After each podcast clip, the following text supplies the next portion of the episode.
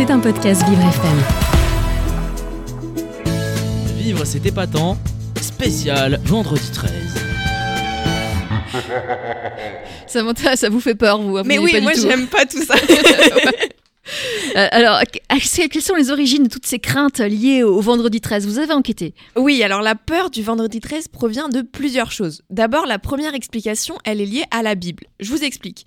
Jésus se fait crucifier un vendredi et la veille de sa crucifixion, un dernier repas est organisé en son honneur. Et pendant ce repas, le Christ est entouré de ses douze apôtres, ce qui fait qu'ils sont 13 autour de la table et d'après la croyance chrétienne, le treizième convive serait Judas, l'apôtre qui a trahi Jésus. Voilà une des raisons pour laquelle le vendredi 13 est une journée synonyme de Mm. malheur. Mais il y a d'autres raisons.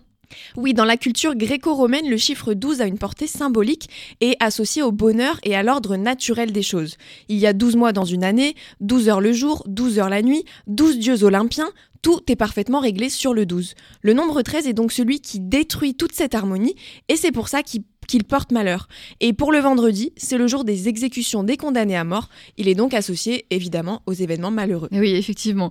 Mais la peur du vendredi 13 n'est pas seulement liée aux croyances et aux superstitions, il y a aussi eu des événements tragiques ce jour-là. Oui, le vendredi 13 janvier 2012, le navire de croisière Costa Concordia a fait naufrage au large de la Toscane. Il y a eu 32 personnes décédées et on se souvient évidemment du vendredi 13 novembre 2015 avec les attentats de Paris où il y avait eu 130 morts et 413 blessés. Mm, Et on pense aux familles des victimes. Évidemment. Mais après, pour beaucoup, le vendredi 13 ne porte pas forcément malheur, mais porte bonheur au contraire. C'est pour ça que des millions de Français tentent leur chance pour remporter la fameuse cagnotte du Super Loto du vendredi 13, qui s'élève cette année à 16 millions d'euros. Oui, et euh, j'espère euh, jouer et gagner d'ailleurs. Bah oui, ce serait aussi, bien. Ce serait pas mal, voilà. Comme ça, on vous paiera, on se paiera un voyage, euh, un petit voyage en Italie. Ah ouais, avec plaisir, l'Italie, j'adore en Oui. plus. bah parfait, on y va, on va jouer. Vivre c'est épatant, spécial vendredi 13. Et ça, vous êtes obligé de subir ces ricanements et ce vendredi 13.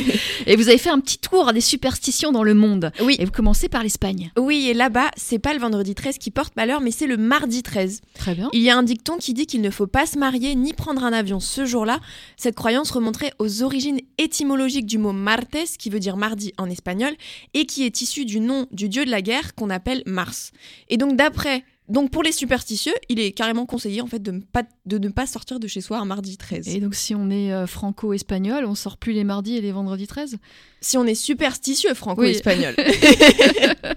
Alors, en Italie, c'est pas le nombre 13 qui pose problème, mais le 17. Exactement. Le nombre 13 serait même un signe de longue vie et de prospérité, mais par contre, on ne peut pas en dire autant du 17. Certains immeubles n'ont pas de 17e étage et certains avions de la compagnie aérienne nationale Alitalia n'ont même pas de rangée portant le numéro 17. À ce point. Oui, mais il y a une explication à tout ça, ça provient des chiffres romains. Et on le sait tous, les chiffres romains s'écrivent avec des lettres.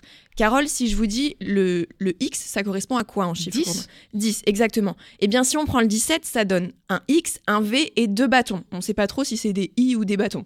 Voilà. Et donc, en mélangeant ces lettres, ça donne Vixi. Et Vixi en italien, ça veut dire j'ai vécu. Ce qui n'est pas de bon augure, car ça aurait une résonance avec la mort.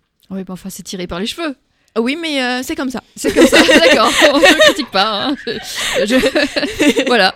Euh, on continue notre tour du monde des superstitions et pour les prochaines destinations, ce ne sont plus les nombres qui sont mis en cause, euh, mais des comportements comme la manière de passer le balai euh, au Mexique. Oui, alors au Mexique, un coup de balai mal placé peut vous empêcher de vous marier, Carole. La superstition raconte que si on passe le balai sous les pieds de quelqu'un, on lui prédit le célibat à vie. Donc faites attention quand vous faites le ménage. Effectivement. Et, Par- et si on passe le, le balai sous les pieds de son mari, ça veut dire quoi? Ou là, peut-être que ça veut dire le divorce. Ah, peut-être.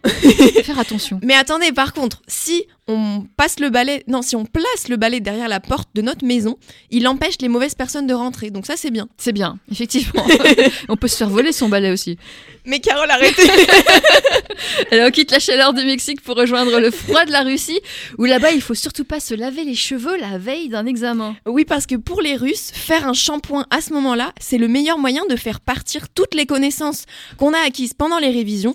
Donc pour faire simple, il faut absolument avoir les cheveux sales pour réussir son examen voilà, on comprendra mieux certaines choses après ça. et, enfin, euh, direction la Côte d'Ivoire, là-bas, avoir le hockey ou la paume de main qui gratte, ça signifie quelque chose. Oui, alors en France, on dit souvent qu'on a les oreilles qui sifflent quand quelqu'un parle de nous. Eh bien, en Côte d'Ivoire, quand on a le hockey, ça veut dire qu'on est la cible de gossip et de commérage.